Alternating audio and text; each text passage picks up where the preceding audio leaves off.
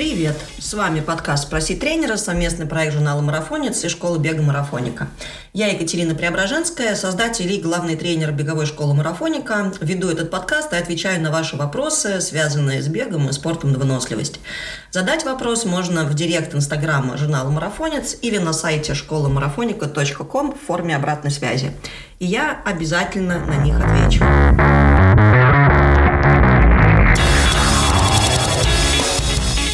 Второй выпуск и вопрос от Виталия из Украины. Когда лучше бегать для сжигания жира? Есть мнение, что утром.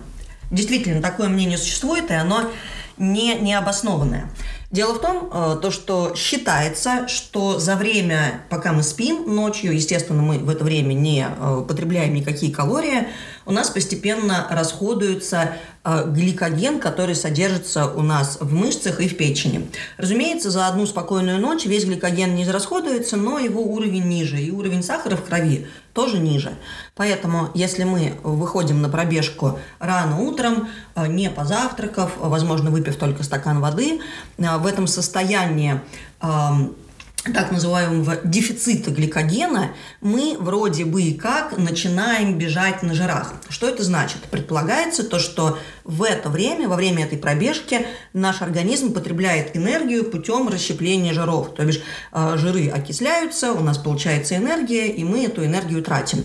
Казалось бы, для того, чтобы худеть, это оптимальный способ. Ну, на самом деле это не совсем так. Здесь есть э, большое количество нюансов, о которых э, нужно знать и которые нужно иметь в виду. Пожалуй, самое важное, что нужно понимать, это то, что мы накапливаем жир или расходуем этот жир, зависит от того, съедаем, потребляем ли мы больше калорий, чем тратим в течение дня, или наоборот, мы э, тратим больше калорий, чем потребляем. Э, то есть э, есть такое понятие дельта калорий. Вот если это дельта калорий отрицательная, то бишь мы больше тратим калорий, чем потребляем, тогда мы, естественно, худеем. Если это дельта калорий положительная, то тогда мы набираем вес. Если у нас некая идеальная ситуация, и мы потребляем калорий ровно столько, сколько тратим, то тогда наш э, объем жира в нашем организме остается прежним. Э, дело в том, что э, многие люди считают то, что необходимо именно использовать метаболизм жиров для того, чтобы худеть. Ну, конечно же, это так, но сейчас я имею в виду в процессе тренировки многие думают, то, что нужно именно вот в процессе тренировки использовать жиры. Это на самом деле не так. А, дело в том, а, что существует такое понятие, как кислородный долг. И когда мы делаем тренировку достаточно быструю и а, нагрузочную, я сейчас говорю про беговые тренировки, и действительно энергообмен осуществляется в основном за счет использования гликогена, то бишь углеводов, создается так называемый кислородный долг. Что это значит? Кислородный долг это количество кислорода, необходимое впоследствии для окисления накопившихся в организме э, продуктов обмена вот от этой интенсивной мышечной деятельности. И э, что происходит, если мы получили вот этот вот кислородный долг, накопили его во время тяжелой тренировки? Потом в течение 24 часов, а иногда наблюдается и в течение 48 часов, потребление энергии повышенное, то бишь наш наш обмен веществ становится как будто бы быстрее. И вот тогда, поскольку мы уже в этот момент не находимся в состоянии э, тяжелой физической нагрузки, мы потребляем снова жиры. Если суммировать, в нашем организме есть два варианта получения энергии, так называемый аэробный и анаэробный путь.